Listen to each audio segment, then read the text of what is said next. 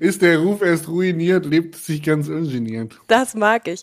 Und weißt du, wie wir reinstarten? Wir starten nämlich gleich mit einer lustigen Frage rein. Nämlich, ich google immer meine Gäste und schau, was da so für Fragen von den Leuten, die meist gegoogelsten Fragen hochkommen. Und bei dir kommt tatsächlich hoch Jasper Jauch, Fahrtechnik. Echt? Ja. Es war früher, früher war es mal Jasper Jauch Freundin, haben mir immer ganz viele geschickt. Nee, nee, das ist vorbei. Es tut mir leid. Ein Ärgernis, ja, ich bin jetzt auch 30 geworden, von daher ist das wahrscheinlich nicht mehr so interessant. Erzähl, Fahrtechnik. Was gibt's da zu erzählen? Ähm, boah, was soll ich dazu erzählen? Ich kann eine Geschichte erzählen, und zwar war ich früher als, ähm, ja, als totaler Neuling im Mountainbikesport ähm, mit Freunden auf La Palma und da hatten wir Daniel Schäfer ähm, als Guide und das war tatsächlich als, als ganz junger 17-, 16-jähriger Belgier war das mein Idol damals, weil das so ein deutscher Freerider war sozusagen und ähm, der hat mir damals einen Tipp gegeben mit, ach Jesper, nimm mal ein bisschen die Ellenbogen weiter nach außen, ähm, das funktioniert besser. So, okay, habe ich umgesetzt. Ähm, dann bin ich aber tatsächlich auf der Insel hängen geblieben und bin dann auch in den Folgejahren nach meinem Abitur da immer zum Guiden hingegangen und war halt sieben Jahre im Winter da zum Guiden. Und der Philipp Volz hatte mich dann zur Mountainbike Academy gebracht, wo ich dann darauf folgend auch Fahrtechnikkurse angeboten habe. Und ich weiß nicht wieso, vielleicht liegt es so daran, warum ich auch so viel vor Mikrofon reden darf, vor Kamera oder sonst wo. Äh, vielleicht kann ich gut reden und vielleicht kann ich das Ganze auch ganz gut mit Fahrtechnik-Erklärungen verbinden. Ähm, also ich habe eine eigene Fahrtechnikschule mittlerweile äh, für Nachwuchsrennfahrer und ich habe früher viel Fahrtechnikkurse ähm, für Normalos gegeben, für Bike-Anfänger und ähm, ja, äh, mache ab und zu mal ein Tutorial ähm, auf YouTube, wo man so kleine Tipps verbessern könnte. Wie viele Fahrtechniken gibt's denn? Ähm, da gibt's kein richtig und kein falsch, würde ich sagen. Also es ist jetzt gerade wieder eine heiße Diskussion äh, im Internet zugange, ähm, ob die Theorie der nach vorne gestreckten Ellbogen wirklich die richtige ist. Ich muss sagen, ich glaube, es gibt so, ja, wenn man sich die Grundposition auf dem Fahrrad anguckt, dann gibt es da äh, tatsächlich die eine richtige, ähm, dass die Schultern relativ weit vorne sind, die Ellenbogen leicht nach außen gebeugt äh, und die Beine möglichst gestreckt und erst in steilen Sektionen gebeugt werden. Und äh, ich glaube, wenn man das so ein bisschen verstanden hat, dann ist der Rest, ja, obsolet. Ich dachte, das wäre immer Style. Style ist, kommt dazu. Also es gibt unterschiedliche Fahrstile. Ich weiß nicht, hast du gestern die WM geguckt? Ich habe geschaut. Aber wir sind ähm, dann schon zwei Wochen später. Das heißt, oh, okay. hast du vor ähm, zwei Wochen die WM hast du, geschaut? Hast du vor zwei Wochen die WM geschaut?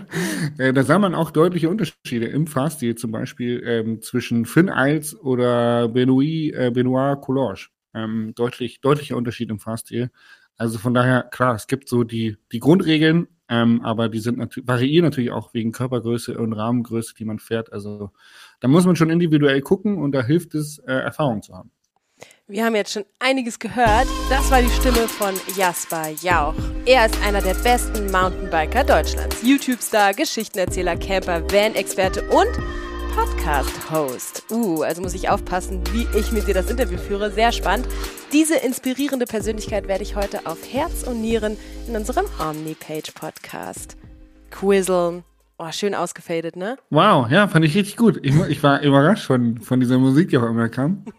Das nennt sich Intro. Ich bin so, so professionell sind wir nicht unterwegs. Wir, wir handhaben das immer noch ein bisschen äh, hands-on, würde ich sagen. Ja, wie bist du überhaupt zum Podcast gekommen? Ähm, der Tobi Wogon, mit dem ich zusammen den Podcast habe, Single Trails und Single Mold, ähm, der hatte mich damals gefragt, so, ey, erstmal, ich höre viel Podcast, ich glaube, das ist ein Format der Zukunft. Ähm, hättest du Lust, mit mir einen zu machen? Und ich so, äh, ja, wie kommst du auf mich? Ja, du bist der Einzige, mit dem ich mir das vorstellen kann, weil von dir kann ich was lernen, wenn du mir immer ins Wort fällst. ähm, ja, und tatsächlich ähm, ist es dann so zustande gekommen, ich habe Ja gesagt und jetzt machen wir ja schon seit über zwei Jahren. Und du musst und, unsere Zuhörer und Zuhörerinnen abholen, worum es da geht, beziehungsweise wo ihr den aufnehmt. Oh, ja, also wir nehmen den auf, so wie jetzt, remote quasi. Du bist bei dir zu Hause, ich bin bei mir zu Hause. Wir nehmen den überall auf. Ähm, wir haben einen Podcast über Nach- und Sachgeschichten aus der Bike-Branche, würde ich sagen. Ähm, unser Ziel war es nicht, die, die populären Gesichter, die man aus dem Bikesport, die man aus der Bikeindustrie kennt, vor das Mikrofon zu holen, sondern die Leute, die eher im Hintergrund arbeiten, die so ein bisschen die Fäden ziehen, die interessante Geschichten haben und was für die, ich sag mal in Anführungsstrichen, unprofessionelle Bikebranche immer ganz witzig ist, wie die Menschen zu ihrem Job gekommen sind. Da stecken manchmal ähm, lustige Lebensgeschichten dahinter, ähnlich wie bei euch in diesem Podcast. Ähm, Gibt es dann da die ein oder andere Überraschung, Quereinsteiger oder ja, vorher aus einem ganz anderen Sportbereich gekommen, den man eigentlich absolut nicht zum Mountainbike irgendwie in eine, in eine Schublade stecken würde.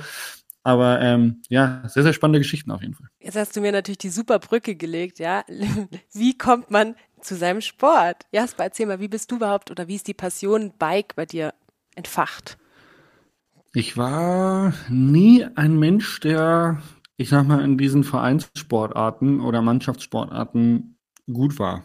Ähm, weil, weil du ein Einzelkämpfer warst? Nee, gar nicht. Ich bin schon eher Teamplayer und brauche auch sehr, sehr viel soziales Umfeld und soziale Kontakte. Ist mir super wichtig. Ähm, ich bin aber immer ein bisschen zu blöd gewesen, äh, diese ganze Taktik in Kombination mit meinem einzigen, mit meinem Können. Also ich bin so motorisch ganz gut unterwegs, begabt, aber dann noch irgendwie Taktik, okay, der läuft jetzt dahin und dann muss ich den Ball darüber spielen, damit er die am Ende zurückspielen kann das ist nicht so meine Stärke. So, ich kann mich äh, quasi auf bei motorischen Dingen auf eine Sache dann halt 100% konzentrieren, that's it, aber dann noch irgendwie taktisch äh, auf dem Spielfeld funktionieren, kann ich nicht. Ich war dann immer derjenige, der irgendwie rüberspielen wollte und dann über seine eigenen Füße gestolpert ist. Von daher äh, bin ich bei Individualsportarten geblieben. Und ich habe eigentlich alles ausprobiert. Skateboard, Einrad, ähm, Inline-Skates, ähm, Ski, Snowboard. Ich bin, bin irgendwie echt sau viele Sachen gefahren und irgendwann hat es mir das Mountainbike angetan, als mein damaliger bester Kumpel von seinem Dad so ein Mountainbike geschenkt bekommen hat und wir dann da die Treppen runtergesprungen sind und so. Und äh, das war der Sport, der mich nicht mehr losgelassen hat irgendwie. Und du hast einige zerstört am Anfang, habe ich auch rausgelesen. Ja, tatsächlich. Ähm, ja, es war, also man muss sagen, das ist ja jetzt auch schon wie alt bin ich jetzt? Äh, das ist ja jetzt schon 14 Jahre her. Deswegen reden wir über Lebensgeschichten. Das ist ja. doch toll, du kannst zurückschauen.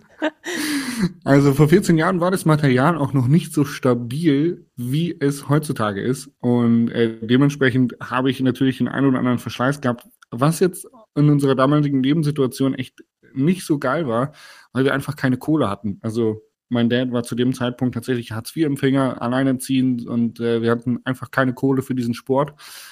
Und äh, das war immer so ein bisschen Struggle. Deswegen bin ich, äh, ich sag mal, mit viel ähm, Ghetto-Repairs um die, um die Gegend gefahren. Also viel improvisierte Reparaturen am Bike.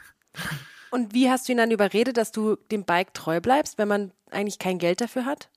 Ähm, ja, da hat mein Vater eigentlich relativ wenig mit zu tun, weil von dem gab es eh kein Geld, sondern immer nur mentale Unterstützung, weil wir halt kein Geld hatten. Ähm, dementsprechend war es dann so, dass der Vater von meinem besten Kumpel, der eben das Rad bekommen hatte, ähm, der hat gesehen, hey Mensch, der Jasper und der Oscar, die fahren zusammen Fahrrad, das würde ich gerne weiterhin supporten, dass die zusammen Sport machen und der Jasper hat auch, so wie es aussieht, ein ganz gutes Talent auf dem Ding. Ähm, und der hat mir da angeboten, ein Rad für mich zu kaufen, was ich bei ihm als, als Gärtner und in seiner Eventfirma abarbeiten kann. Und ähm, ja, so bin ich dann quasi ähm, zum Nebenjobberufler äh, zum Bike gekommen. Und alleinerziehender Papa hört sich nach auf jeden Fall einem Lebensereignis an, was dich geprägt hat. Ähm, wegen Trennung der Eltern. Mhm, zum Beispiel, ja. ähm, ja, ich glaube, da gab es ähm, in meinem Leben sehr, sehr viele prägende Ereignisse, ähm, wo man jetzt dann schon sehr tief graben müsste, um das alles zu erzählen.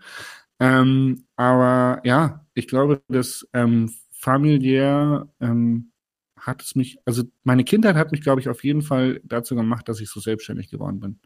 Ähm, weil ich einfach schon früh irgendwie immer auf eigenen Beinen stehen musste und mich früh selbst durchschlagen musste. Und das war so, glaube ich, das, was mir auch geholfen hat, ähm, dann am Ende nach dem Abitur quasi zu entscheiden, hey, ich probiere es jetzt mal ein Jahr lang als Bike-Profi und dann äh, schaue ich mal, wo mich der Weg hinführt.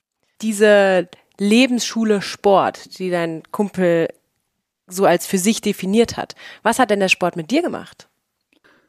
Ich habe unfassbar viel über Menschen lernen dürfen, ähm, weil ich als Guide zum Beispiel habe ich jede Woche eine neue Gruppe bekommen.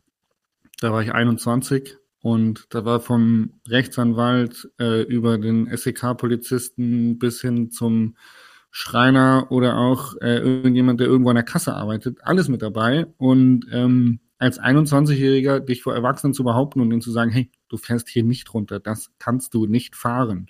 Ähm, das ist mir zu gefährlich. Und da habe ich ganz, ganz viel über Menschen lernen dürfen, weil ich jede Woche quasi einen Haufen hinbekommen habe, den man dann relativ schnell einschätzen muss, um ihnen, um sie heile wieder in den Ort zurückzubringen.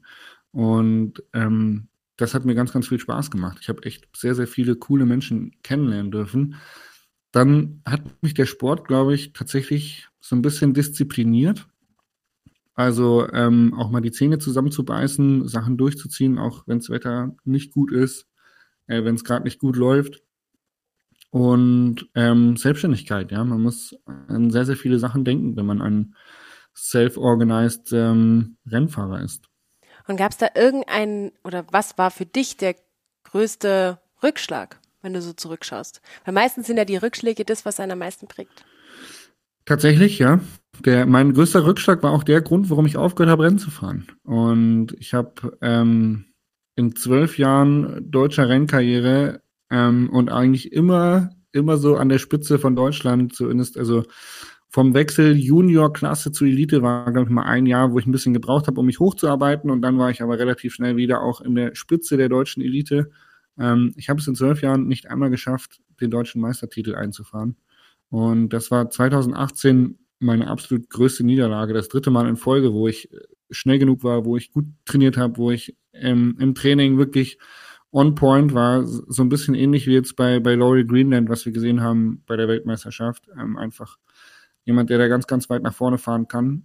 Ähm, oder auch Wally Höll. Und ich habe es nie geschafft. Ähm, bin einfach jedes Mal im Lauf, im deutschen Meisterschaftslauf, bin ich auf die Klappe gefallen und habe mein Können nie, nie abliefern können. Und da wir Deutschen so sehr auf Titel oder auch, ich meine, ich glaube, Rennsport allgemein einfach auf den, auf den Titel schauen und der zweite da dann bei einer Meisterschaft nicht unbedingt äh, ja ausreichend ist, um das Streben nach Erfolg zu befriedigen, ähm, habe ich dann aufgehört, weil ich das, das hat mich zu fertig gemacht. Wir haben genug Deep Talk gemacht. Okay. Endlich mal wieder lustige Themen. Endlich mal wieder lustigen Rausschmeißer. Und zwar hast du mir ja drei wunderbare Geschichten mitgebracht, ähm, die lustigsten überhaupt, ja, die krassesten Geschichten, die du noch nie erzählt hast. Und eine davon wird eine Lüge sein, die ich natürlich aufdecke. Okay, die erste Geschichte, die ist ähm, ja legendär, würde ich sagen. Und zwar, ich war in der Schule immer ein Zweierkandidat außer in äh, dem Sprachenfach, die Sprache, die ich heute mittlerweile auch flüssig kann, Spanisch. Und Spanisch war mein einziger Fünfer, aber nur, weil ich auf der Party von der Tochter der Spanischlehrerin äh, zusammen mit der Tochter am nächsten Morgen noch im Bett lag, als sie nach Hause kam. Und es nicht witzig fand, dass ich das Überbleibsel dieser absolut zerstörten Hausparty war. Und, und du wusstest aber, dass sie die Mutter ist. Ja, ja, das wussten wir. Die war ein Jahrgang über mir und die war in der gleichen Schule. Genau. Welche Klasse warst du da? Ähm, boah, elfte, glaube ich. Okay, da ist man dann auch schon volljährig, ne? Mhm. Das ist Geschichte Nummer eins. Willst du gleich Geschichte Nummer zwei hören? Oh yes. Ähm, ich war ja ähm, während meiner Rennkarriere schon häufiger als, als Videomoderator unterwegs oder als YouTube-Video äh, vor der Kamera Mensch. Und dann hat mich man angefragt, nach dem Bachelor, den ich ja noch gemacht habe, berufsbegleitend, direkt als Radiomoderator anzufangen. Ähm, und zwar in Hannover bei einem kleinen Radiosender. Okay. So viel zu meiner Karriere vor dem Mikrofon. Jetzt bist ähm, du mit, mit Gesicht im Bild, also gar kein Radiogesicht mehr. Ich bin kein Radiogesicht, sondern ich sitze, wobei, Podcast ist doch eigentlich das moderne Radio, oder nicht? Ja, stimmt auch wieder. Aber wir und, posten Bilder und, von uns dabei. Das ist das ja, Schlimme. Gut. Okay. Hast auch recht. Also mittlerweile bin ich YouTuber und äh, ich würde, also tatsächlich laufe ich bei der KSK als Sportmoderator und ich finde, das trifft es eigentlich ganz gut auf den Punkt. Ähm, dritte Geschichte ist, dass ich ähm, nach dem Abschluss meines Studiums, dem Bachelor, direkt zu einem Rennen gefahren bin und wir dann leider auf der Riders Party so hart abgestürzt sind, dass ich das Finale des deutschen Downhill Cups 2016 nicht mitfahren konnte. Oh, das ist schwer. Ich erzähle euch jetzt nicht, was richtig oder was falsch ist. Dafür müsst ihr nächste Woche wieder einschalten, äh, wenn die ganze Folge online ist.